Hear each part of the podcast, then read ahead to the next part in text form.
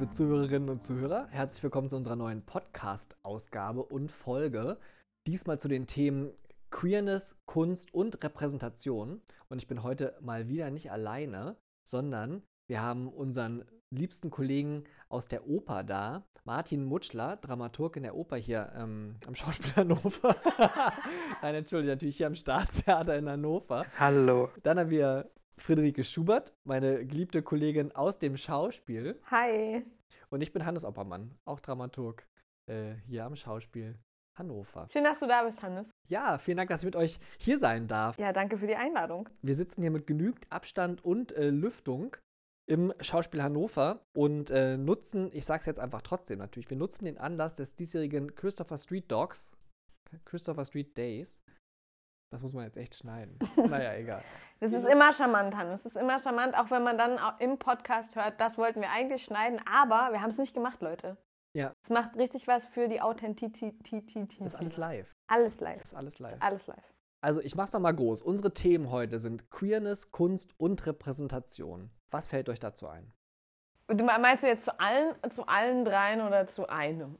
Naja, es ist ja so, ne? Wir sind ja als Dramaturgen ähm, in der Position, dass wir zum Beispiel eigentlich programmgestaltend arbeiten. Und ähm, jetzt kann ich ja quasi sagen, wir sind alle drei weiß, wir sind alle drei cis-geschlechtlich und wir sind alle drei queer, zweimal schwul, einmal lesbisch. Spielt das eine Rolle für das Programm, was wir machen? Beeinflusst uns das in der Spielplanarbeit an Oper und Schauspiel? Äh, ja, also ja. Ich, ja, weiß, cis und lesbisch. Und ähm, da, ich hätte, glaube ich, vor, als ich angefangen habe, Theater zu machen, schon lange her, obwohl ich nicht so alt bin, wie ich klinge, ähm, aber hätte ich, glaube ich, gesagt, dass das, kein, dass das keinen Einfluss hat. Und in den letzten äh, drei, vier Jahren, würde ich sagen, hat sich das total verändert. Weil ich ähm, glaube, dass das wichtig ist, welche Erfahrungen Menschen mitbringen und ähm, weil das beeinflusst, wie sie, wie sie Theater machen und weil wir lange ähm, so getan hätten, als ob das nicht so wäre. Ähm, das heißt aber nicht, dass es, ein, dass es nicht auch Einflüsse gegeben hat. Die waren aber im Zweifelsfall cis, hetero, weiß und männlich. Und in dem Moment, wo wir annehmen, dass es auch mehr Stimmen gibt, die was zu sagen haben, ist wichtig zu differenzieren, welche Stimmen das sind. Und ähm, um herauszufinden, wie groß und vielfältig eine Gruppe sein kann, muss man sich, glaube ich, auch selber verorten und über eigene Erfahrungen sprechen und muss sagen, muss sich outen im, im wahrsten Sinne des Wortes ähm, und den eigenen Erfahrungshorizont abstecken, damit man ähm, sehr gezielt auch diese Erfahrungen einbringen kann in äh, die jeweiligen Bereiche, die man, in die man sie einbringen kann. Und deswegen glaube ich, äh, ja, ähm, es macht einen Unterschied, dass ich als lesbische Frau im, in der Dramaturgie am Schauspiel Hannover arbeite und das schlägt sich auch in der Art und Weise wieder, ähm, welche Stoffe hier im Programm sind, welche Personen auf der Bühne sind, wer hier Regie führt und so weiter und so fort. Als Dramaturg an der Oper bin ich so ein bisschen ähm, vorsichtiger, das zu äh, behaupten, weil natürlich ein Großteil der Arbeit, äh, mit der ich betraut bin, Repertoirepflege ist und äh, die Opernstoffe, äh, die Stücke, die wir auf die Bühne bringen, zu 95 Prozent mindestens äh, Fantasien von Männern über Frauen sind ähm, aus vor, vorangegangenen Jahrhunderten. Ähm, und da natürlich sozusagen die Arbeit mit diesen Stoffen und die Frage, wie bringt man das auf die Bühne, äh, ein bisschen anders gelagert ist und ich oft das Gefühl habe, eigentlich kann ich meine eigenen queeren Erfahrungen oder auch die Erfahrungen aus meiner Community äh, weniger deutlich einfließen lassen in, in diese Arbeit. Ich versuche es trotzdem natürlich und ähm, merke, dass der Blick, den ich habe, irgendwie auch ähm, sicherlich geprägt ist durch, ähm, durch mein Leben und äh, meine Orientierung und meinen Lebensstil und die Erfahrungen, die ich gemacht habe. Und ich glaube, dass ebenso auch das Coming Out ähm, da eine Differenzerfahrung reingebracht hat, die mich nochmal weiter sensibilisiert hat. Also ich dachte lange halt, ich bin halt sensibel für Kunst, für gewisse, habe Sensoren für gewisse auch gesellschaftliche Fragen oder erstmal emotionale äh, Fragen, die in, in so einen gesellschaftlichen größeren Diskurs gepackt werden und dadurch irgendwie anfangen, mh, hm, chemisch zu reagieren. Ähm, ich glaube aber, dass das nicht nur eine Sensibilität von Haus aus ist, sondern irgendwie auch etwas ist, was durch diese Differenzerfahrung äh, des Coming-Outs nochmal befeuert wurde. Nämlich dadurch, dass man äh, sich in die Welt rausstellt und sagt so, hey, ich bin das und das, ich bin nicht ganz der vermeintlichen Norm entsprechend und ich möchte, dass ihr das wisst und ich möchte, dass ihr darauf reagiert.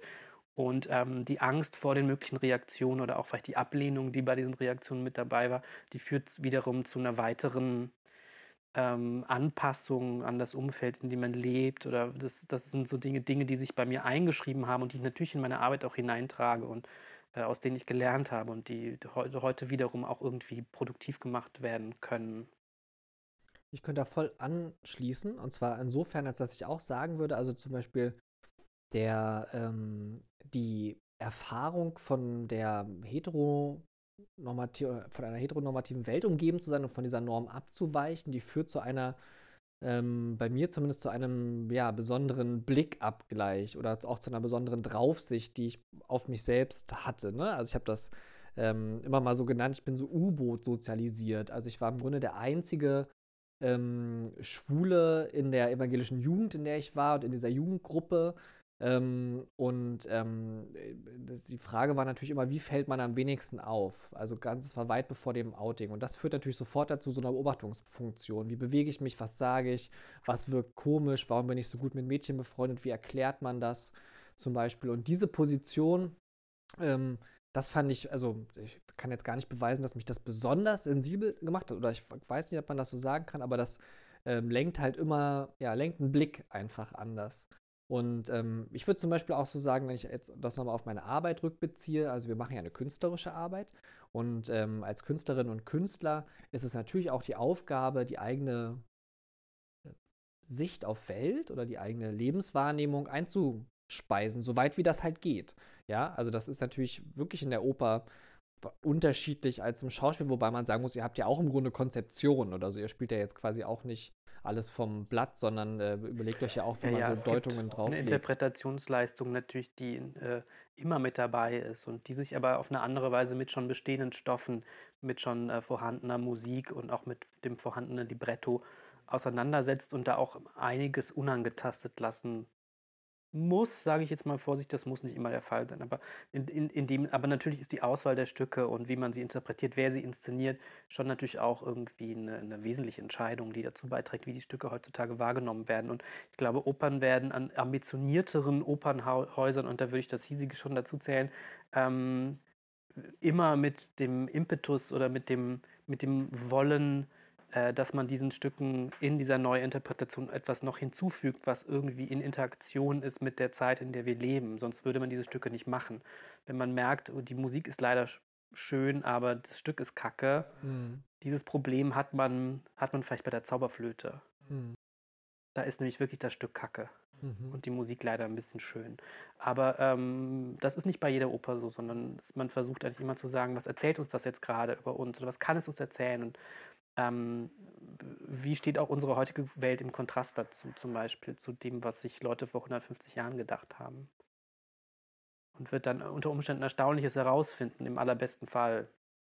Das haben wir ja auch und ich habe das mal beschrieben bekommen, das fand ich total spannend, dass ich da so also wenn man jetzt an Stücke von Tschechow denkt oder den Klassikerkanon im, im Schauspielbereich, dass ähm, da sich Autorinnen, Autoren, meistens Autoren, die Mühe gemacht haben, ihre Lebenswirklichkeit oder Wahrnehmung in Worte gerinnen zu lassen. Und unsere Aufgabe ist das heute, das wieder zu verflüssigen und natürlich auch aufs Heute zu beziehen, soweit das eben beziehbar bleibt. Und die, ich glaube, viele der Stücke, die geblieben sind und auch heute noch erhalten sind, sind natürlich Stoffe, die ähm, ja, die etwas kodieren, was so über die Zeiten, über die Generationen, über das rein individuelle hinausgeht im besten Fall. Und ähm, aber mich würde schon nochmal interessieren, ich muss einmal nochmal zurückfragen oder so, entschuldigt, ne? Aber das ist so, also weil, also warum, warum tut man sich das an, quasi bei 95% der Stücke, wo Männer so Frauenfantasien haben? Also wie, wie, wie, wie kannst du das ganz konkret einspeisen im Grunde in deine Arbeit, dass es auch vielleicht für dich spannend ist? Oder du das Gefühl hast, da muss ich nicht übersetzen äh, über äh, ein Stück über Liebe, sondern dass das ist wirklich eine, eine Liebe, die, ja, die, die mich erzählt Also da, ich glaube, dass, dass die Antwort ist relativ simpel. Es hat mit der Musik zu tun und dem emotionalen Raum, äh, den die Musik zu den gesungenen Worten hinzufügt. Weil ich glaube, ein gesprochenes Opernlibretto ähm, würde nicht wahnsinnig viel bewirken, weil auch die literarische Qualität oftmals nicht das Entscheidende daran ist. Und ähm, äh, das, das Wesentliche, was man nicht rauskürzen kann, egal wie, was für schlimme Dinge da verhandelt werden, was für schlimme Rollenbilder reproduziert werden, erstmal durch die Anlage des Stücks und das, was es erzählt, und dass dann irgendwie der Tenor und die Sopranistin und der Bariton ist der Böse und das ist wirklich musikgeschichtlich, gibt es da die kuriosesten äh, Traditionen, wie das zu laufen hat und die ähm, krassesten Schemata auch, nach welchen so ein Stück, nach welchen so ein Stück zu funktionieren hat. Ähm, das wird in manchen Fällen und vielen Fällen aufgefangen, dadurch, dass die, dass die Musik das wirklich Universelle daran ist und sozusagen ähm, dass das Narrativ gar nicht so sehr darauf abgeklopft werden muss, ähm, wie kann man es irgendwie verstecken oder modernisieren oder aktualisieren oder irgendwie ähm, vermitteln, sondern die, die, die eigene Realität, die dieser Klang in der Zeit äh, auslöst. Ähm, das, ist, das ist auch das ist eine Interpretationsleistung, die auf so vielen Ebenen stattfindet und dann eben auch in dieses synästhetische Gesamterlebnis des Musiktheaters einfließt, ähm, dass da genügend ist, was, ähm, was eine ganz eigene Interpretationsleistung ist, die viel mehr auf so einem emotionalen Level stattfindet und abseits dieser Diskurse. Also ähm, man muss irgendwie durch das Nadelöhr hindurch, was erzählt uns eine Frauen, eine Fantasie über Frauen von Männern, die 200 Jahre alt ist. Ich glaube, man kann es nicht völlig ignorieren, aber man schafft, äh, schafft es im besten Fall auch ähm, diesem, diesem Transzendentalen, was die Musik, die musikalische Ausdeutung im besten Fall äh, bewirkt, ähm, dadurch eine neue Realität äh, zu bekommen, die oftmals sehr viel schlauer ist als das, was die Komponisten selbst damit haben, ab aktiv bewusst sagen können oder wollen. Ich finde das auch gerade, wir arbeiten, äh, ich arbeite gerade an äh, Was ihr wollt für den Hof und ähm, entdecke da gerade neu die Kraft des gemeinsamen Spielen jenseits des, äh, jenseits des Themas oder jenseits der, des Anlasses. Ähm, und das ist vielleicht äh, vergleichbar mit diesem Moment der, mit dem Moment der Musik, weil wenn man sich zurück ähm, versetzt in die Zeit von Shakespeare oder in, in, in den Schreibvorgang, der dem zugrunde liegt, da gibt es eine, eine, eine schauspielende Gruppe, die ähm, also eine Schauspielergruppe, weil es waren nur Männer, aber es, das, ist ein, das ist ein Ensemble, das hat gemeinsam letztendlich Stücke entwickelt und Shakespeare hat diese dann ähm, in eine Form gebracht, fast, äh, fast vergleichbar wie ein Komponist letztendlich. Ähm, der hat aber Elemente genommen, und äh, äh, zusammengesetzt. Er hat ja auch äh, Geschichten genommen, die, die vorhanden waren und äh, ähm, da, da, kommen immer wieder auch so lustige äh, Schauspielercharaktere durch, die, äh, von denen man das Gefühl hat, die, hat, die kann der nicht geschrieben haben. Die hat er aus, aus Improvisationen übernommen und, und dann auf die Bühne gebracht. Und dann ähm, erzählt diese Gruppe von Menschen, erzählt aber eine Geschichte über die Welt. Und in dem Moment, wo wir aufhören, ähm, diese, äh, diese Geschichten zu psychologisieren, sondern indem wir annehmen, dass auch damals diese schauspielenden Gruppe äh, den Zuschauenden etwas damit sagen wollte, dass sie diese Geschichte erzählen, ähm, macht man sich frei von, von ganz, ganz vielen äh, Klischees und Stereotypen, die sich über die Jahrhunderte da draufgelegt haben, die unsere Interpretation und unsere Geschichte da draufgelegt haben. Und, und das finde ich gerade einen sehr befreienden Moment auf den Proben, dass man sagen kann, okay, wenn wir annehmen, das ist ein Stück, was von Schauspielenden entwickelt worden ist und damit wollten die uns was sagen. Und was ist, wenn wir heute als Schauspielendengruppe diesen, Stock, äh, diesen Stoff anschauen und was wollen wir dann damit sagen? Dann auf einmal werden äh, und man nicht in die Verlegenheit kommt, äh, psychologisch zu erklären, warum wer was macht, ähm, dann hört man auch auf, diese Schemata ähm, oder diese, diese Muster zu verteidigen, sondern dann werden sie wirklich zum Spiegel einer Gesellschaft. Dann, dann zeigen sie uns, was auch lustig, aber auch unglaublich gruselig und pervertiert an dieser Welt ist. Und das finde ich gerade einen, sehr, sehr spannenden äh, Vorgang. Und da merke ich dann, dass ich mich als queere Person, die an diesem Probenprozess beteiligt ist, auch einschreiben kann, weil ich sagen kann, okay, wenn wir nicht versuchen, diese Figuren zu verteidigen, psychologisch zu verteidigen oder die sympathisch finden zu wollen oder in der Nachempfindung irgendwas rausfinden wollen, sondern wenn wir sie als äh, Spiegel verstehen, wie können wir sie dann so zuspitzen, dass auch ähm, in, dem, in der Böshaftigkeit und in der Auseinandersetzung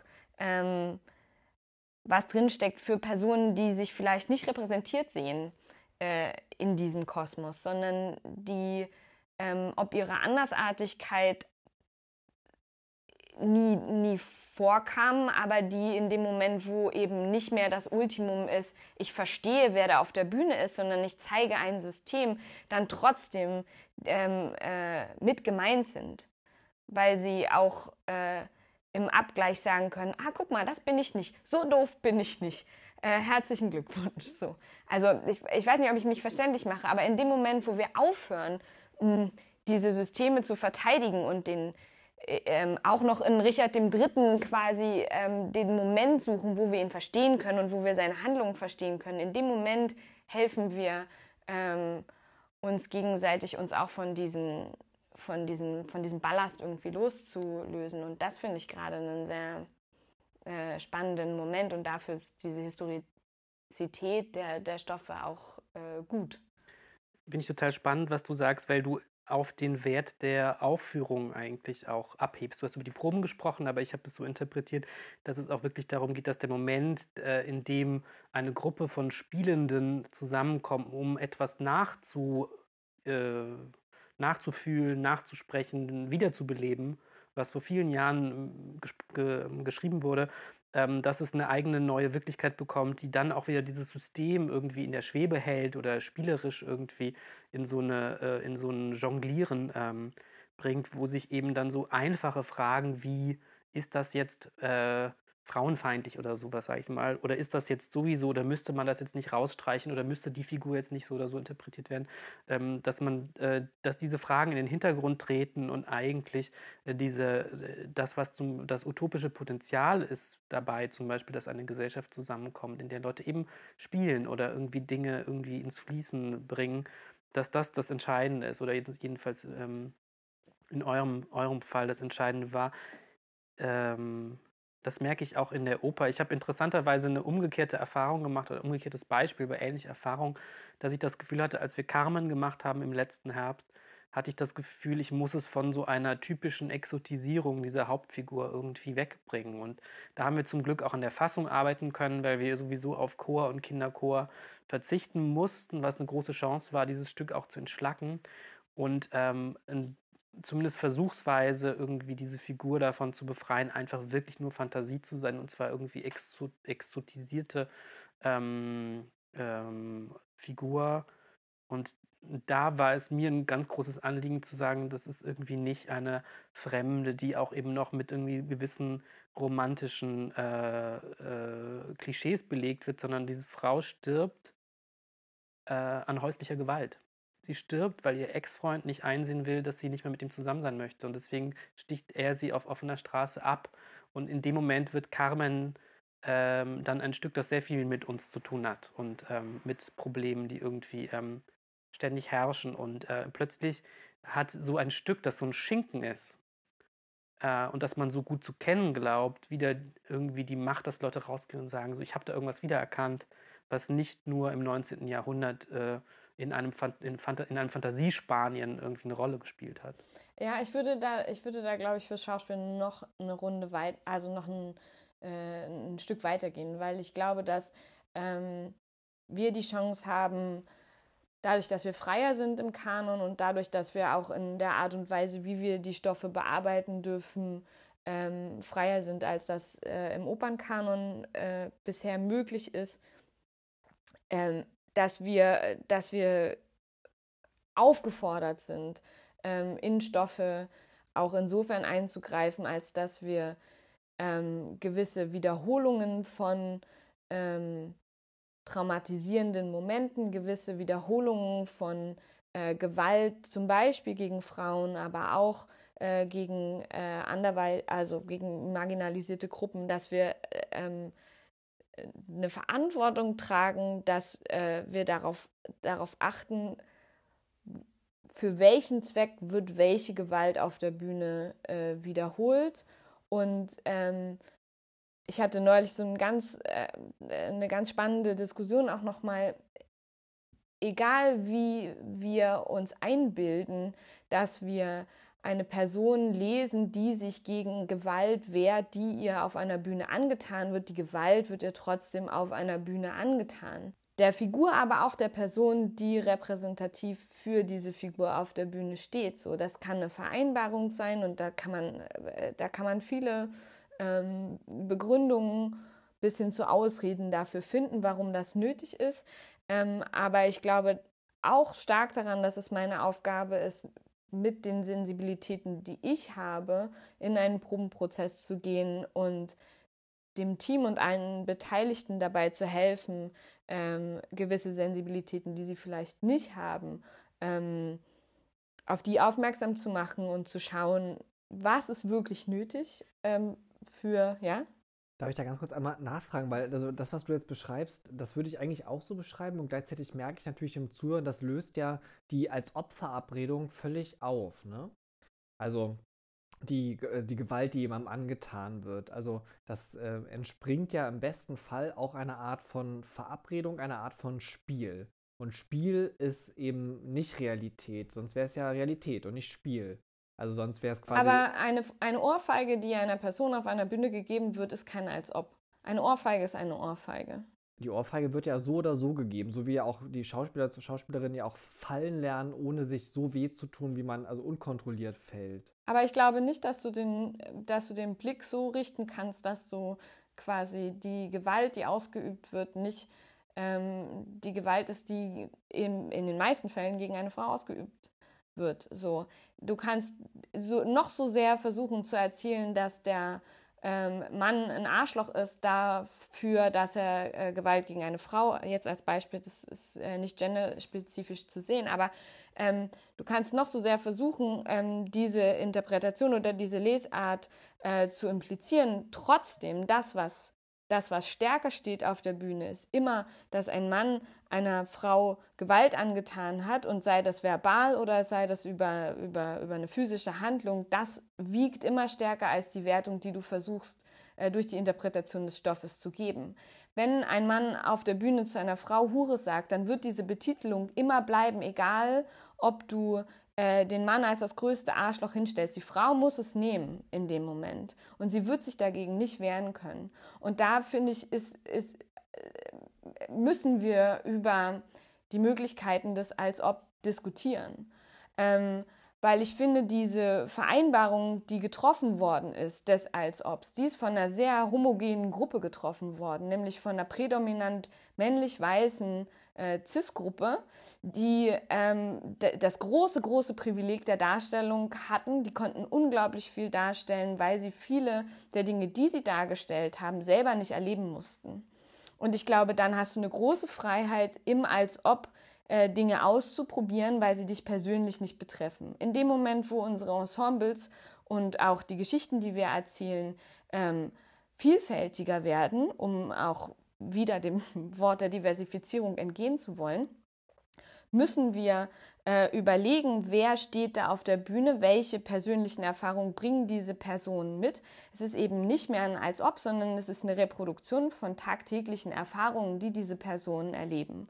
Und dann kann man sagen, ja, okay, gut, aber wenn du Schauspielerin oder Schauspieler wirst, dann ist das der Deal so, dann musst du das machen. Aber ich glaube, es ist da an uns als äh, Theaterschaffende, als alle, die am Theater arbeiten, ähm, rauszufinden, wie kann dieses als ob neu definiert werden. Welche ähm, welche Räume müssen wir kreieren, welche Verabredungen müssen wir schaffen, damit ein als ob für alle Personen, die daran beteiligt sind, möglich ist. Man könnte das doch aber eigentlich ganz leicht umdrehen, ne? Also, weil das, was wir auf der Bühne ja immer machen, ist, wir zeigen Verhältnisse zwischen Personen oder zwischen Gegenständen oder also, aber eigentlich sagen wir mal zwischen Personen. Und sich da zu fragen, also das, worauf du jetzt ja referierst, ist ja die, keine Ahnung, die Kritik zum Beispiel an Gewalt von Männern gegen Frauen durch die Wiederholung dessen funktioniert nicht so, ne? Also da, das sehe ich genauso wie du. Äh, das einfach nicht zu machen. Also quasi die Verhältnisse ins Tanzen zu bringen, ne? Oder zu wechseln oder so. Das, das wäre doch im Grunde der einfachste Weg, das umzudrehen. Also nicht, dass das der Weisheit letzter Schluss ist, ne? Das will ich jetzt damit gar nicht sagen, aber da würde es ja eigentlich beginnen.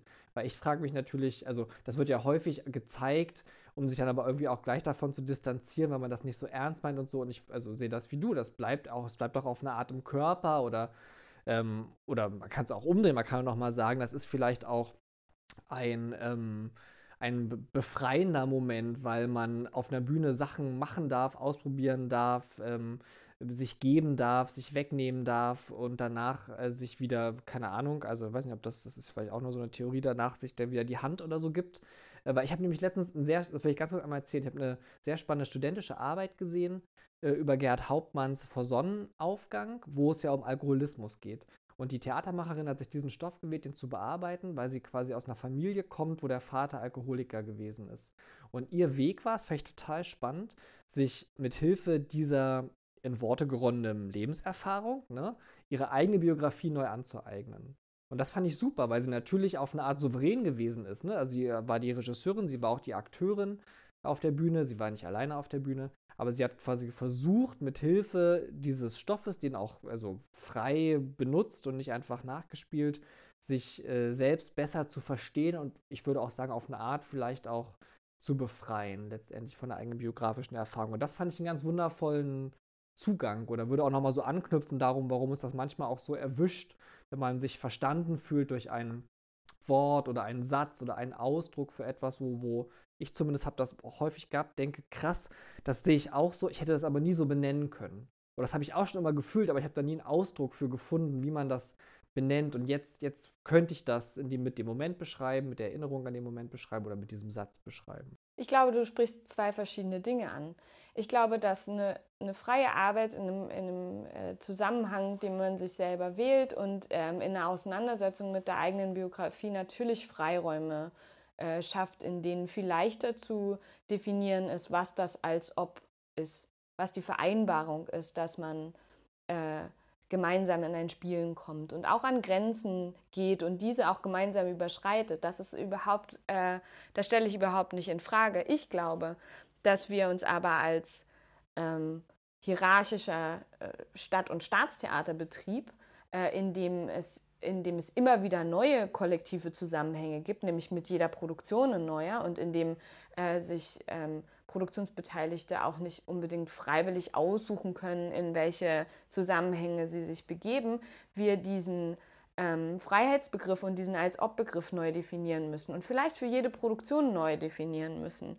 Weil ich glaube, die Annahme, dieses auf einer Bühne ist alles möglich und, und das ist ein Raum, in dem, in dem äh, kann man ausprobieren, der, ähm, der hat auch vieles ausgeklammert, was was geschieht. Und ich glaube, vieles von dem, was wir auch an äh, Kritik über äh, was wir an Kritik bekommen über die, über die Strukturen, über, über die Machtverhältnisse, die, die vorherrschen, die werden legitimiert über diesen, ähm, ja, aber auf der Probe muss doch alles möglich sein, ja, auf der Bühne herrscht ja ein, ein, die Utopie eines als ob. Aber wer definiert das als ob? Das ist die Frage. Und ich finde, äh, wenn man jetzt zurückgeht, wenn ich zurückgehe auf meine persönliche Erfahrung, dann bin ich sehr gewillt, immer wieder auch Dinge ähm, zu übersetzen, die aus einer Heteronormativität stammen. Ich bin sehr gewillt, auch ähm, über Musik Dinge zu, zu rezipieren und äh, das Libretto ein bisschen wegzuhören oder sogar ja Darstellungen wegzuschauen, weil ich äh, gewohnt bin, diese Übersetzungsleistung äh, zu bringen. Aber die Frage ist doch, mit welchen Verletzungen geht das einher? Und ich würde behaupten, dass meine Verletzungen sogar extrem marginal sind, verglichen zu zum Beispiel schwarzen Menschen, die diese Übersetzungsleistung auch immer machen müssen, weil sie in einem prädominant weißen Umfeld auf, äh, aufgewachsen sind oder prädominant weiße Kultur äh, äh, konsumiert haben, die dann aber zusätzlich auch noch mit den ähm, Rassismen konfrontiert sind, die auf der Bühne wiederholt werden, manchmal sogar ja ohne dass es das Bewusstsein dafür gibt, auf der Bühne wiederholt werden. Und wenn ich dann überlege, dass ich eine, wenn ich dann versuche, mich hineinzuversetzen in eine schwarze po äh, Person, die als schauspielende Person in einen Probenraum geht und quasi ähm, dieses weiß definierte als ob ähm, performen muss, dann arbeitet die ja schon auf zwei Ebenen. So wie ich auch ähm, auf zwei Ebenen arbeite, wenn ich versuche nachzuvollziehen, wie äh, eine Hetero-Beziehung funktioniert. So. Und ich glaube, da müssen wir wirklich sehr ähm, lernen zu differenzieren, dass äh, die Dinge, die wir als gegeben angenommen haben, ähm, nicht, nicht der Realität vieler Menschen äh, entspricht. Ich wollte noch mal was sagen zum als ob, weil ich glaube, dass sich das in der Oper anders darstellt. Also zum einen bin ich total bei dir und fand das auch sehr erhellend, ähm, dass der Raum, in dem jemand geohrfeigt werden kann, sich immer auch fragen äh, sollte oder dieser Raum sollte reflektiert werden nach der Frage, werden alle mit derselben Wahrscheinlichkeit geohrfeigt? Ähm, ich glaube sozusagen die Spielver und das und dann würde man zum Schluss kommen, nein. Gerade also indem man irgendwie Stücke reproduziert, widerspielt, äh, wird man darauf kommen, dass es eben zum Beispiel die Frauen sind, die umgebracht werden und ganz selten die Männer. Und es gibt auch zum Beispiel sehr wenige Opern, in denen eine, Mann, äh, eine, eine Frau einen Mann umbringt. In Tosca passiert das zum Beispiel. Aber ähm, das, ist eine der, das ist die einzige Ausnahme, die mir jetzt gerade einfällt. Ähm, ansonsten ist es gang und gäbe, dass die Männer die Frauen umbringen. Und das war zur Entstehungszeit fast immer auch schon aus, glaube ich, einem emanzipatorischen äh, Impuls heraus der Komponisten gedacht, die damit äh, der Gesellschaft den Spiegel vorhalten wollten und sagen wollten, diese Frau ist umsonst gestorben, weil etwas bei uns nicht stimmt. Ähm, dennoch ist das Problem, natürlich problematisch, weil es dadurch einen Topos gibt der umgebrachten Frau. Ähm, und wir uns heute schon auch fragen müssen, ist es, jedes, ist es jedes Mal gleichermaßen nötig, diesen Topos zu reproduzieren? Um welchen Preis tun wir das? Ähm, also das finde ich total die spannende Frage. Danke, Friederike, für auch die Klärung, für die Schärfung nochmal meiner eigenen Gedanken. Ich glaube, da, entschuldige Martin, dass ich dich da unterbreche, aber ich glaube, da kommt halt noch dazu, dass es ja eine riesige äh, Interpretationsgeschichte gibt, die da auch noch draufkommt, egal wie integer die ähm, Intention der ähm, äh, Komponisten, Komponisten gewesen sein mag. Trotzdem gibt es sehr, sehr, sehr, sehr viele äh, Regisseure, die äh, trotzdem versucht haben, in ihren Interpretationen bzw. in ihren ähm, Inszenierungen äh, dann ein, den Moment zu finden, wo man auch Sympathie mit dem den Mord ausführenden Mann haben kann.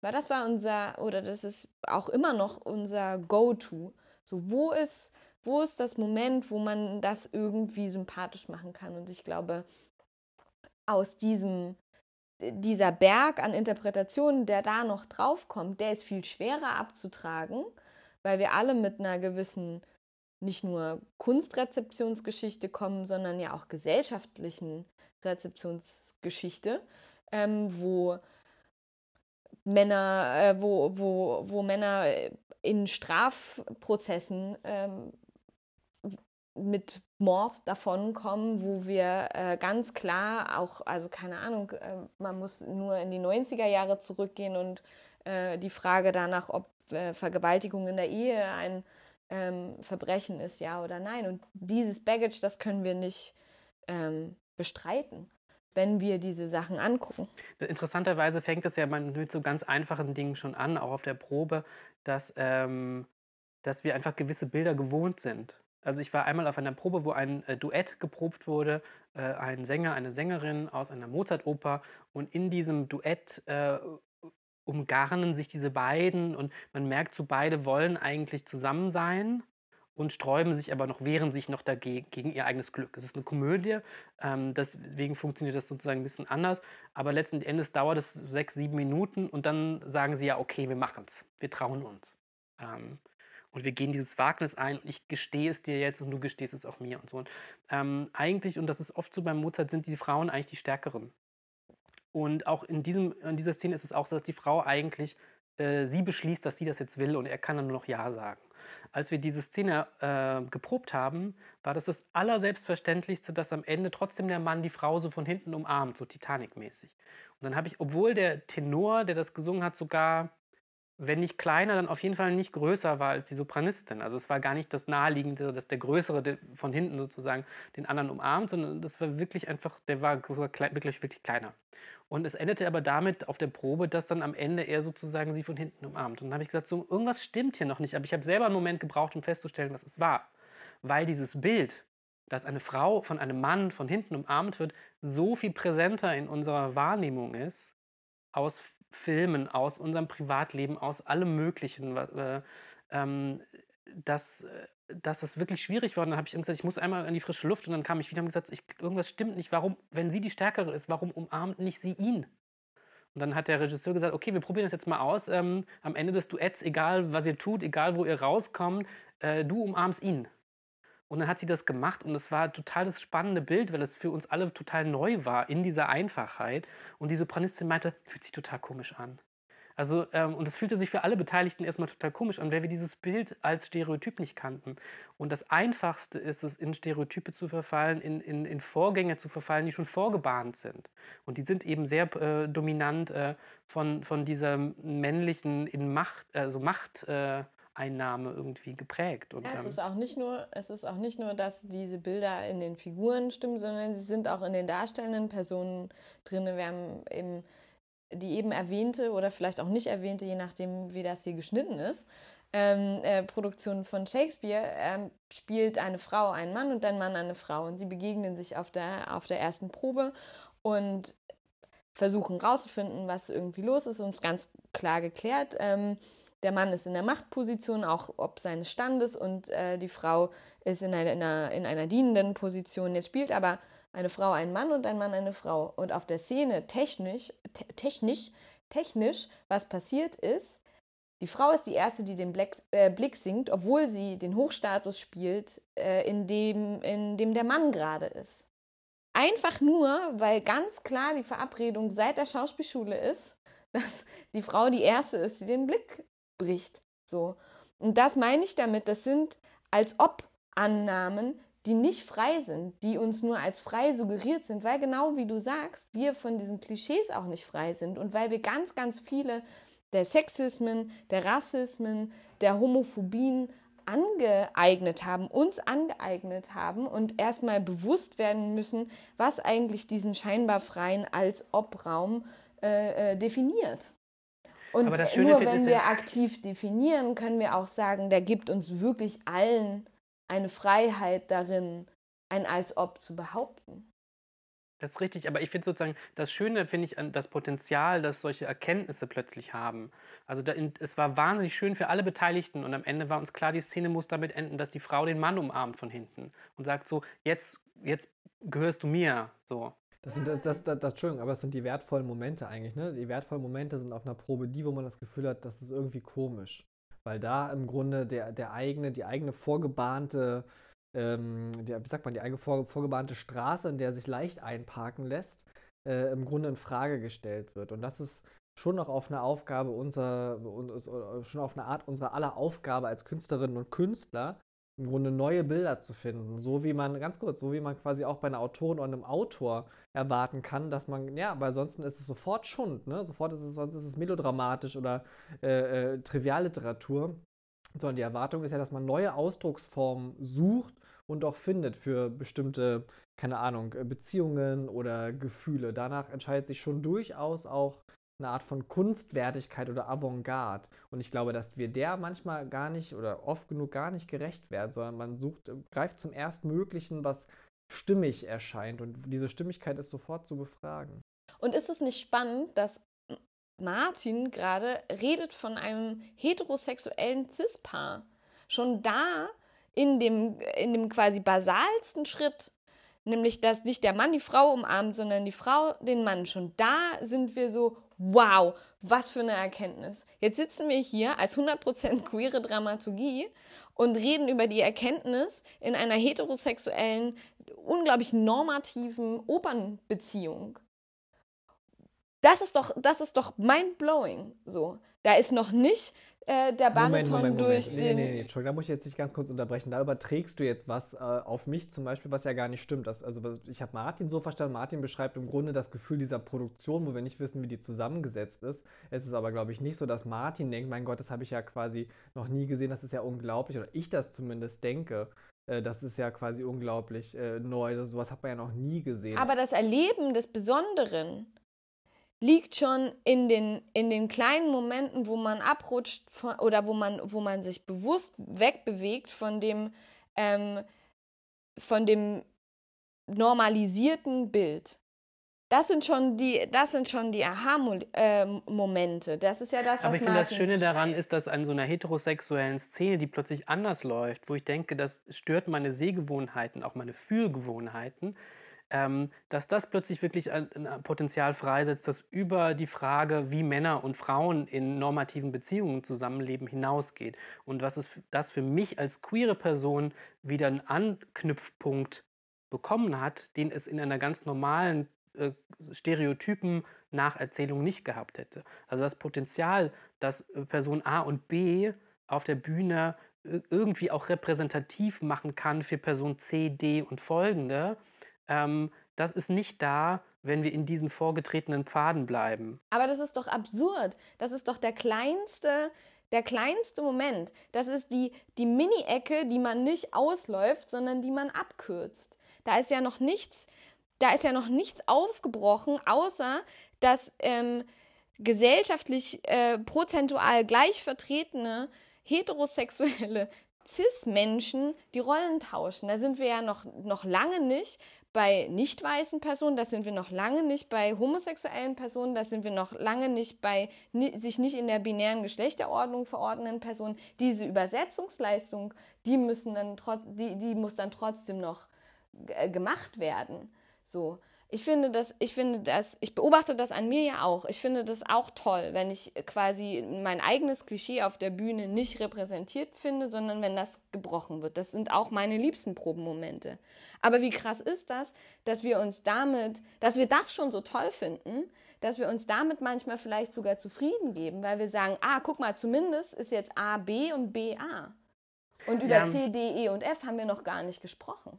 Ich finde den, den Zusammenhang zwischen tatsächlicher Repräsentation, das heißt, sagen wir, äh, das Ensemble eines äh, Stadt, Staatstheaters ähm, spiegelt in der Zusammensetzung und auch in der Auswahl der Stoffe äh, die Verteilung in der Gesamtgesellschaft wider. Das heißt, wie viele äh, People of Color sind dann da, wie viele queere Menschen, wie viele etc. pp. Äh, und der Versuch, das nachzubilden, damit äh, ein größtmöglicher Anteil der Bevölkerung sich wirklich direkt repräsentiert fühlen kann auf der Bühne. Das ist eine Frage, die ich tatsächlich noch nicht zusammenkriege mit dem Potenzial von Kunst durch das als ob Repräsentation herzustellen, wo sie nicht auf dem direkten Wege sichtbar oder ablesbar ist. Also und, und, und ich glaube, das eine ist unbedingt zu erreichen und das Potenzial des anderen nicht dagegen auszuspielen. Und das Verhältnis davon ist mir aber noch nicht ganz klar. Also ich weiß nicht, ob ihr mir das beantworten könnt, aber vielleicht habt ihr, ihr habt sicherlich eine andere, äh, andere Erfahrungen dazu, weil ihr auch in einem anderen Genre eigentlich unterwegs seid. ich weiß ich nicht, ob das dann ähm, an dem fortgeschrittenen Abend liegt oder was, aber ich finde ja, 2000 Jahre Patriarchat, so, ey, scheiß auf Gerechtigkeit. Ähm, die Überrepräsentation vom weißen alten Mann, damit wir das, dieses Klischee jetzt auch nochmal benehmen, die Lesbe spricht über äh, den weißen alten Mann und dass er ausgedient hat, aber äh, 2000 Jahre nur Frauen, nur queere Personen, nur People of Color auf der Bühne und lass mal die Menschen, die der Gruppe zugehören, die sich immer repräsentiert gefühlt haben, diese Übersetzungsleistung erstmal leisten, die von allen anderen Personen die ganze Zeit geleistet werden musste. Die Repräsentation wird nicht weniger, wenn andere Personen das übernehmen und wenn sich zur Abwechslung mal äh, die Frau, die alleinerziehend äh, zu Hause ist und sich mit drei äh, äh, Jobs irgendwie durchschlagen muss, damit sie ihre Kinder äh, äh, ähm, auf eine Schule schicken kann, die ihnen halbwegs eine Perspektive bietet, wenn die nicht auch noch die Sonderleistung machen muss, sich in der Kunst repräsentiert zu fühlen. Wenn die nicht die Extraleistung machen muss, umzudenken von Hamlet, der weiß und äh, mit Penis auf der Bühne steht. So. Ähm, ich finde, das ist polemisch. Und, aber ich finde diese, ich finde diese 50-50-Rechnung und wir müssen ja, das muss jetzt irgendwie gerecht sein. Es war noch nie gerecht. Nee, nee, ich, aber das, hat, das hast du mich falsch verstanden. Ich habe nicht gesagt, das eine muss das andere. Also ich habe nicht, wollte keine Lanze brechen dafür, dass es aber auch noch möglich sein muss, dass man um die Ecke denkt. Ich, ich wollte nur davon erzählen, dass, ähm, oder habe es, glaube ich, ich habe schon davon erzählt, dass ich ähm, das Gefühl habe, dass ein gewisses Potenzial freigesetzt wird in Momenten, in denen ich Dinge sehe, die ich so noch nicht gewohnt bin. Und das kann auch zwischen heterosexuell gelesenen Figuren slash PerformerInnen auf der Bühne passieren. Ähm, und ich, ich habe mich nach dem Verhältnis von diesem Potenzial des Theaters und der Forderung nach größerer Repräsentation der diversen Gesellschaft, in der wir leben, auf der Bühne. Ich habe mich nach diesem Verhältnis gefragt, ohne dass die beiden Sachen gegeneinander ausgespielt werden. Und ohne auch, dass du vor- sagen kannst, Jetzt stell dir mal vor, Martin, wie groß das Potenzial bei heterosexuellen Cis-Personen ist, die auf der, äh, auf der Bühne jetzt homosexuelle Paare sehen oder queere Paare oder nicht der Gendernorm entsprechende Paare, was das an Gedanken freisetzt, wenn auf einmal die umdenken. Und nicht die, die sowieso sich immer schon anpassen müssen an das vermeintliche Normativ der Gesellschaft. Wenn wir auf einmal davon ausgehen, dass die, die sich tausendmal jeden Tag auf der Straße sehen, wenn sie von A nach B gehen, auf einmal in der Kunst sitzen, ob in der bildenden Kunst oder in der darstellenden Kunst oder wo auch immer, und auf einmal die Freiheit im Headspace, die sie sonst haben, ob ihrer Privilegien, dafür nutzen, sich in andere Lebenswelten reinzuversetzen und was das für ein utopisches Potenzial für eine Gesellschaft hat. Aber das ist doch eine super Forderung an das Theater, dass es max das maximale Potenzial dieser ähm, ver positiven Verwirrung erzeugt. Fühle mich so ein bisschen wie in der, in der, in der äh, Queer AG der Grünen, wo quasi so zwischen Fundis und Realos die großen, die, die, Disku- ja, die Diskussion so herrscht. Die eine, Dann bin ich wohl der Realo. Da- ge- äh, Ob da, du musst, du musst wegen Oper. Muss wegen Oper. Aber ich wollte noch was sagen, das hat indirekt mit diesem Thema auch zu tun. Das finde ich das Spannende äh, auf die Frage, warum ist Oper so unpolitisch in sehr so vielen Fällen. Ich glaube, das eine hat eben damit zu tun, dass man sich sehr leicht befriedet dadurch oder befrieden lässt, dadurch, dass man mit einem Repertoire arbeitet, das man gar nicht ändern kann, mit Ensembles, die man nicht einfach rauskürzen kann, weil Chor und Orchester und Konsorten einfach beschäftigt werden sollen, wenn sie einmal angestellt sind, sagen wir so. Und das führt zu einer großen Trägheit, glaube ich. Ähm, beziehungsweise es engt die Interpretationsleistung ein auf einen sehr engen Bereich, innerhalb dessen äh, wirklich auch diskursive Neuerung schwieriger ist, sage ich jetzt mal so. Das meine ich ganz neutral. Ich arbeite gerne in dem Bereich, aber es macht das irgendwie schwierig. Also ich glaube, dadurch ähm, kommt eine gewisse Schwerfälligkeit manchmal mit rein. Äh, und auf der anderen Ebene, und das ist, finde ich, etwas ausschließlich Positives, gibt es eine Form der Neutralität oder Neutralisierung auf der Probe, dadurch, dass äh, der große Filter des Singens eingeschoben ist zwischen die Performenden. Das heißt, diese, diese, diese sozusagen diese Durchlässigkeit hin zum, ich sage, realen Körper der äh, PerformerInnen äh, auf der Probe spielt eine weniger große Rolle im gemeinsamen Gespräch, ähm, als es vielleicht im Schauspiel der Fall sein mag. Und ich finde das sehr interessant, weil dadurch eine gewisse Distanz eigentlich erreicht wird, die in sehr vielen Fällen positiv ist äh, und die Probe irgendwie sachlicher macht. Ähm, das kann man auch in dem Moment, wo man eigentlich gerne mal wirklich an die Substanz gehen möchte und auch verhandeln möchte, dass der performende Körper und sozusagen das Individuum, da- äh, das mit diesem Körper einhergeht, äh, irgendwie auch eine andere Mündigkeit auf der Bühne haben könnte und wo, wo, wo diese Mündigkeit abgeblieben ist. In dem Moment wird das problematisiert und ähm, man kommt nicht so richtig dann auch ran. Und viele äh, SängerInnen selber würden sagen so, ja, aber mir geht es um was anderes. Ich will nicht privat sein auf der Bühne, lass, lass mich damit in Ruhe. Ähm, und in, in dem Sinne scheint da eine sehr große Kluft zu herrschen, auch zwischen einfach den gängig, den gäng- gängigen Praxis im Schauspiel und der Oper. ja, die, die, Entschuldigung, aber die, die Kluft beginnt ja im Grunde auch natürlich schon dabei, also die Trägheit beginnt ja auch bei den Hörgewohnheiten, die ein Publikum ähm, ähm, wieder hören möchte im Grunde, ne? Also dass das das Repertoire ist, das ist ja, äh, das kommt ja daher, dass das sich jetzt über Jahre, Jahrhunderte im Grunde auf eine Art bewährt hat oder geliebt worden ist und so.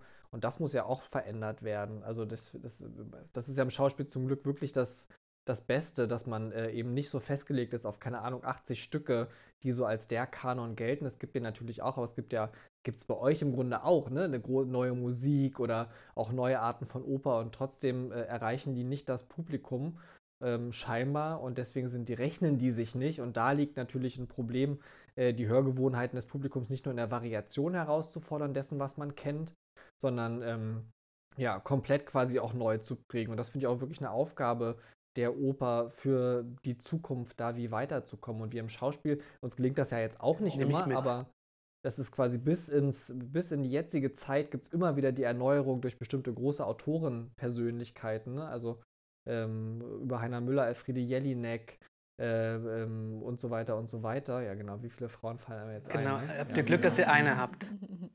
Immer die Elfriede, die muss jetzt herhalten. Wie dem auch sei, aber selbst in den neuen Opern ist es ja so, dass dann ähm, von den KomponistInnen gewisse, äh, gewisse Skills gefordert werden, einfach da, damit, dass ein Sopran ist ein Sopran ist ein Sopran. Ein Alt ist ein Alt ist ein Alt. Ein, ein Tenor ist ein Tenor ist ein Tenor. Und dann geht's ja ja schon los. Also kannst du das technisch? Kannst du diese Partie singen? Steht ja immer vorher, äh, wer bist du als, äh, als performender Körper?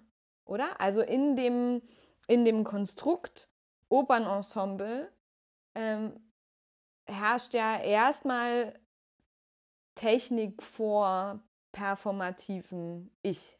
Also kannst du die Partie singen, okay, dann, dann wirst du besetzt. Dann wirst ja. du besetzt. Und dann ist erstmal egal, ob du eine schwarze Person bist oder eine weiße Person oder eine Asi asiatische Person oder wie auch immer. Und dann äh, ordnet sich das nach. Hast du rausgefunden, wie alt Elfriede Jelinek? Nee, ich bin ja hier im Flugmodus, damit die Aufnahme weiterläuft. Aber ich habe nur eine Anekdote dazu mit einer Kostümbildnerin, die auch Opern macht, nämlich erzählt, sie hatte mal, war mal in einer Oper mal beschäftigt, wo ein Teil des Bühnen- und Kostümbildkonzeptes war, den ganzen Chor mit Masken auszustatten, die aussehen wie die, der Hauptdarsteller. Und das war dann lustig, weil der hatte quasi einen asiatischen Hintergrund und wurde dann relativ schnell umbesetzt. Und dann sahen quasi alle aus wie der Hauptdarsteller aus der Premiere. Aber der Hauptdarsteller, der jetzt sang, sah natürlich überhaupt nicht so aus. Und dann hat das ganze Konzept nicht mehr funktioniert. Weil das eben, weil man im Grunde auch ja so leicht austauschbar ist. Ne? Ah, du kannst die Rolle, geil, unser Hauptdarsteller ist krank, komm, wir fliegen nicht ein und der Regieassistent ruft dir von hinten zu, wo du dich hinstellen sollst. Und dann geht, das, geht der Lappen hoch. Ihr habt ja komische Vorstellungen von der Oper. Komisch? Das ist Komisch, doch das das halt ist- genauso erlebt. Was hast du gerade gesagt? Ich wollte irgendwann anknüpfen an das, was du gesagt hast. Nein, wir müssen jetzt mal über das Coming-out sprechen von Martin. Wir können doch jetzt nicht weiter über. Äh, Damit es auch mal ein bisschen, zu, über damit's auch mal ein bisschen zugänglicher auch wird. genau, ein bisschen quasi unserem queeren Publikum entgegenkommen. Ja, hier ist eine Ameise. Das stimmt, wir sind ziemlich, ziemlich nerdig jetzt geworden. Um auf den Punkt Repräsentation zu kommen oder so, ne? Also das kriegen wir ja auch als Feedback gespiegelt. Um quasi die queere Repräsentation muss man sich hier im Haus keine Sorgen machen. Das sind quasi andere Positionen, die, die mangeln. Natürlich. Und an natürlich. denen müssen wir auch weiter arbeiten. Aber es ist erstmal toll zu hören, dass das, und so würde ich das selbst eben auch beschreiben, dass das kein Problem äh, ist, dass man da äh, einen ignoranten, äh, irgendeine Art von Ignoranz hat, ne? zum Beispiel in Bezug auf queere Lebens- oder Erfahrungswelten. Und ähm, ja, da bin ich im Grunde total froh und da findet ganz viel statt. Da, das wird auch alles wie bleiben. Das ist ja das Tolle an so Wissen. Ne? Wissen kann man, was man einmal so weiß oder was man einmal auch erkannt hat, kann man auch irgendwie eigentlich nicht wieder vergessen. Du kannst dann nur dich da aktiv dagegen entscheiden und das ist im besten Fall ja immer eine souveräne Entscheidung, wo man sagen kann, das mache ich heute so, das mache ich heute so. Aber auf der anderen Seite gibt es ja viele Menschen, die das quasi nicht können, das ist auch klar. Und wir hatten nämlich letztens die Diskussion, ne? Äh, Da ging es ja mal darum, Zielgruppen, war ja das große Thema. Ne? Wir hatten eine Diskussion, Hannes, du und ich. wir Never. nicht nur wir, Überhaupt, okay. das allgemeine Wir hier, ja, wir. hatte die Diskussion über Zielgruppen und für wen machen wir Theater und äh, auch nicht. Und ähm, wo ich total bei ich bin, das will ich nur auch nochmal so betonen, ist, dass äh, also die vielbeschworene Übersetzungsleistung, ne, dass man die wirklich versucht zu minimieren. Ich glaube, das, also das waren meine großen Theatererlebnisse und die sind nicht lange her, wo ich echt schon lange Theater gucke, sind die Momente, wo ich quasi äh, schneller sein konnte als gewohnt, weil ich nicht rückübersetzen musste, sondern weil ich das Gefühl hatte, krass, das ist quasi gerade ein schwules Paar, ähm, die sind Mitte 60, die sind lange zusammen und die erzählen von einer Liebe, die immer noch flammt. Krass. Das Ja. ist einfach krass. Ich finde aber, dass, und da kommen wir dann auf diese, auf diese Coming-out-Erfahrung und sowas drauf. Wir als äh, queere Person oder jede Person, die in irgendeiner Form ein Eine Coming-out Differenzerfahrung gemacht. eine Differenzerfahrung gemacht hat. Danke, Martin Mutschler. Die, die, die das Umdenken lernen musste, die haben einen gewissen, ähm, ja, die haben einfach einen Rucksack gepackt mit gewisser Empathie für andere, mit einem, mit, mit einer, eben mit dieser Übersetzungsleistung, dass Dinge, die äh, ähm, erstmal andere Lebenswelten ansprechen, trotzdem was mit mir zu tun haben, wenn ich mich da reindenke, wenn ich, wenn ich überlege, was, wa- was kann ich darin finden. Und ich finde, dass das so essentiell ist für uns als Gesellschaft als Ganzes, dass wir alle lernen, auch in den fremdesten Situationen, das kann was mit mir zu tun haben. Ich kann diese Übersetzungsleistung machen, weil im, in der Basis, im Kern geht es doch zurück auf menschliche Erfahrungen, die dann doch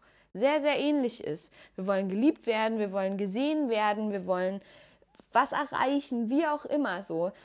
Ähm, und für manche Menschen ist das einfacher und für andere Menschen ist das schwerer. Aber die, die grundsätzliche menschliche Erfahrung ähm, oder die grundsätzliche menschliche Sehnsucht ist eine ähnliche. Und deswegen plädiere ich so dafür, dass auch die, die, die Mehrheit der Gesellschaft lernt, Übersetzungsleistungen ähm, zu machen, Ja, zu leisten, die Perspektive zu wechseln. Ähm, und ich glaube, dass wir als Kunstschaffende die, die Mehrheitsgesellschaft, die zu uns kommt, die ja unser Kernpublikum ist, dass wir die herausfordern müssen. Dass wir sagen müssen, Leute, es ist nicht so schlimm. Kommt her, kommt zu uns, ist ein Safe Space. Wir zeigen euch andere Lebenswelten. Der Saal ist dunkel, keine Angst. Wir fragen euch auch nicht hinterher, ob ihr alles verstanden habt. Aber kommt doch zu uns, setzt euch damit auseinander, lernt, sprecht uns hinterher darauf an, was hat euch verunsichert, wo, wo, wo äh, wisst ihr noch nicht so recht und kommt das nächste Mal wieder. Dann geht es um eine andere Sache, die ihr noch nicht kennt, aber lernt doch gemeinsam das mit doch, uns. ist doch unser Job, doch- diese Marker zu setzen. Und zwar maximal viele Marker zu setzen, die diese, äh, dieses Gefühl für eine Differenzerfahrung ermöglichen. Und das ist, glaube ich, etwas, wo ich, als wir neulich irgendwie darüber gesprochen haben, was das Thema dieses Podcasts äh, sein könnte, was äh, keiner mehr weiß, was, was das keiner mehr weiß, dass ist. das war, plötzlich so Feuer und Flamme war dafür, eigentlich Coming, das Potenzial eines Coming-Outs irgendwie positiv, also sozusagen äh, mich stark zu machen für das Potenzial jeder Form von Coming-Out-Erfahrung, weil ich glaube, dass man ähm, durch diese, diese Differenz, die man gelernt hat und die ganz bestimmt nicht freiwillig war, ich habe mir das nicht ausgesucht, ein Coming-Out haben zu müssen und auch es war nicht ein Coming-Out, es waren viele Coming-Outs und ähm, und äh, ich aber irgendwie gleichzeitig das Gefühl habe, ich möchte nicht, äh, ich möchte nicht Opfer bleiben. Ich möchte nicht irgendwie äh, zu meinem eigenen Nachteil in dieser Differenzerfahrung stecken bleiben, sondern die Sensibilisierung, die, du durch, die dadurch irgendwie passiert ist, die möchte ich produktiv nutzen und die setzt auch jenseits, wenn ich irgendwie sozusagen jenseits dieses, dieses Tunnels, durch den ich durch bin, äh, setzt wieder auch irgendwie eine große Klarheit äh, und setzt wieder eine große Energie frei, die ich nutzen kann, um, ähm, äh, um, um daraus etwas zu lernen für mich, um stärker zu werden und dann eben in der Kunst, die ich mache, diese Marker zu setzen, die für andere wieder aufzeigen können, hey, hier ist irgendetwas äh, spielerisch äh, in die Schwebe geraten, also wie wir vorher gesagt haben. Ähm, und das finde ich irgendwie, da, das hat mich sehr froh gestimmt, seit wir das erste Mal darüber gesprochen haben, weil ich das Gefühl habe, das ist zum, seit, zum ersten Mal seit langem wieder die Beschreibung einer Differenzerfahrung, die nicht auf das Negative abzielt. Aber das ist der neue Slogan für alle Stadt- und Staatstheater im deutschsprachigen Raum. Hier können Sie Ihr Cis-Coming-out haben. Hier können Sie Ihr, kommen Sie bei uns äh, als äh, weißer alter Mann. Haben Sie Und Ihr gehen Sie raus Coming-out, als genau, was haben Sie. Ihr, äh, hier haben Sie hier Ihr Coming-out als weißer alter Mann. Ist, ähm, ist okay. Wandeln Sie sich und kommen Sie raus als woker, alter, weißer Mann. Aber, es, aber ah, Leute, Ja, Friederike, es gibt keine Steigerungsform jetzt mehr von, von deiner Der Wo- Energie. Woker er am kommt da Woke jetzt nicht Nein, drüber. aber es ist doch toll, es ist doch toll, einfach zu akzeptieren, auch wer man ist und das nicht, da, also das ist doch das, das, der, der Sinn. Ich glaube, jeder sollte ein Coming Out haben. Jeder sollte immer ein Coming Out haben. Wir sollten aufhören, davon auszugehen, dass das irgendwer irgendwie ist. Und ich finde genauso äh, heterosexuelle Personen sollten ihr Coming Out haben, dass sie heterosexuell sind und homosexuell, genauso wie homosexuelle Transpersonen und so weiter. Ich fände auch, ich fände auch gut, wenn man das immer wieder wiederholt. Wenn man dazu sagt, hallo, mein Name Heute ist. Heute bin ich hetero. Ich bin, äh, ich bin hetero. Und das ist auch gut so. mit Klaus Wobereits enden. Aber ich finde, also sozusagen, das, das Coming Out gehabt zu haben, ist nicht per se etwas, was mich stärkt. Sondern es ist etwas, was mich erstmal fertig gemacht hat. Über eine lange Zeit. Und ähm, daraus aber wieder stärker zu werden, zu sagen, okay, ich habe diese Erfahrung gemacht, ich möchte sie gerne nutzen, ich möchte mich emanzipieren im Rahmen dessen, was mir, was mir möglich ist. Und das setzt bei mir eine Energie frei, die ich nutzen kann ähm, für andere. Ja, ich meine, es ist auch nicht unbedingt angenehm, wenn man jetzt als weißer alter Mann sein Coming-out haben muss. So, hallo, ich bin Thomas, äh, ich bin ein weißer alter Cis-Mann und dazu auch noch heterosexuell. Das, doch, äh, das wäre doch toll, wenn das ähm, ja, es ist im Grunde, das spielt ja im Grunde auf die Erfahrung an, sein Pronomen mitzubenennen, ne? um zu sagen, wenn alle ihr Pronomen mitbenennen, dann, dann ist das, dann normalisiert man im Grunde diese, auch diese Art Form von Coming Out. Das kann ich schon quasi gut verstehen, woher diese Forderung kommt. Letztendlich würde für mich die utopische, das utopische Ende ja darin liegen, dass quasi keiner sich ständig erklären muss, weil ich finde dieses lebenslange Coming Out natürlich auch auf eine Art anstrengend, weil es ja doch immer den Moment gibt, wo man sich fragt, kann ich das jetzt sagen oder was für Konsequenzen hat das jetzt? für mich oder scheiße ich drauf. Aber in und dem du hast das ja übrigens Moment für dich ganz gut äh, positiv gelabelt, ne? Also so wie du zum Beispiel deine Frau vorstellst, äh, machst du das ja als eine, ähm, als eine starke, souveräne Behauptung. Ne? Das ist quasi nicht dahin gemauschelt oder hingeflüstert oder so, sondern es ist, ähm, du drehst das ja in einem Moment der Stärke, Martin, mit deiner Frau. ja, aber das hat natürlich auch was damit zu tun, dass es mit den, dass es mit den heterosexuellen Konventionen spielt. Also weil wir nach wie vor in unserer Gesellschaft das Moment haben, dass man jemanden als Mann oder meinen Mann oder meine Frau betitelt, dieses absurde patriarchale Denken von mir könnte eine Person gehören. Ähm, das benutze ich natürlich in dem Moment ähm, um, um dann die Verwirrung zu schaffen, dass ich eben nicht sage mein Mann, sondern dann sage meine Frau. Das spielt aber natürlich mit den Konventionen. Ich glaube, das utopische Moment wäre, dass wir es alle sagen, weil wir uns nicht mehr fragen, ob das eine mehr wert ist als das andere. Ich bin überhaupt aber das nicht kann dafür. doch nur durch eine Selbstverständlichkeit kommen. Genau, Wenn aber alle ich würde auch Menschen immer, sagen, meine Frau, mein Mann etc., äh, erledigt sich irgendwann die Notwendigkeit, da zu differenzieren. Ich glaube, dass sich die Notwendigkeit zu differenzieren nie erledigt, weil wir nicht davon ausgehen können, dass es ein Normativ gibt, was uns alle einschließt. Ich glaube, dass wir uns daran gewöhnen müssen, ähm, äh, Strukturen zu finden, die beschreiben, die am ehesten beschreiben, wer wir sind. Und ich glaube, dass wir uns daran gewöhnen müssen, unser Pronomen mitzusagen, egal ob ich cis bin oder nicht, dass wir ähm, uns daran gewöhnen müssen, dass ähm, man ein Coming Out hat, dass alle immer ein Coming Out haben, egal ob äh, pansexuell oder heterosexuell oder homosexuell, dass das immer eine Rolle spielt es sei denn, wir nehmen alle an, dass wir pansexuell sind, aber ich glaube, auch dann wird man immer wieder Differenzierungen machen müssen, weil du in einer 1 zu 1 Situation, nur wenn es darum geht, so, bist du ein potenzieller Geschlechtspartner für mich, ja oder nein, musst du diese Differenzierung machen. Und wenn wir nicht mehr davon ausgehen, dass hetero die Norm ist, dann müssen wir davon ausgehen, dass wir alle mehr miteinander kommunizieren müssen, dass wir wissen müssen, wer wir sind, in dem Moment, nicht für immer, aber in dem Moment und dass wir Worte dafür haben, das zu tun. Ich glaube das ja auch. Ich glaube im Grunde ja auch, dass uns quasi in unserer fehlerhaften und immer fehlerhaft bleibenden Welt die Differenzierung ähm, einzig rettet. Ne? Also die Möglichkeit in Sprache Differenzierungen zu erfassen und nicht über einen Kamm zu scheren oder zu vereinfachen, zu stereotypisieren letztendlich, ist eigentlich eine Riesenchance. Und dass viele Menschen die jetzt anstrengend empfinden, kann ich auf eine Art verstehen und rechtfertigt trotzdem nicht das zu lassen, diese Arbeit, weil es quasi, also wer quasi die Größe von Literatur und von Kanon oder von Musik beschreibt, der beschreibt im Grunde auch die Fähigkeit einer Sprache, sich zu verwandeln oder immer wieder unterschiedliche Ausdrucksformen zu finden für Phänomene unserer Zeit und Gesellschaft. Aber apropos übrigens Spiel mit Konvention, und da bringe ich jetzt auch diesen Podcast hier langsam zum Ende. Äh, wenn Sie nochmal verrückte Konventionen, wenn ihr nochmal verrückte Konventionen sehen wollt, dann schalten Sie doch wirklich bei dem CSD ein, weil ich habe heute für ein Format von Friederike Schubert und Martin Mutschler ein Smoking und ein Paillettenkleid bestellt. Und jetzt müssen Sie herausfinden, wer was trägt bei dem Livestream vom Christopher Street Day 2021. Nee, du kriegst das Paletten, Paillettenkleid und die Pam Palettenkleid. Paletten. Das eure Palettenkleid ist für Martin Mutschler, meine Damen und Mm. Herren. Und alle, die sich dazwischen Meine Damen und. Herren, während dieser Aufzeichnung vom Podcast kamen keine Tiere zu Schaden und wir haben auch keinen Alkohol getrunken. Beides nicht. Keine Tiere getrunken. Wir haben keine Tiere getrunken und auch kein Bier beschädigt. Haben Sie vielen Dank für die Aufmerksamkeit.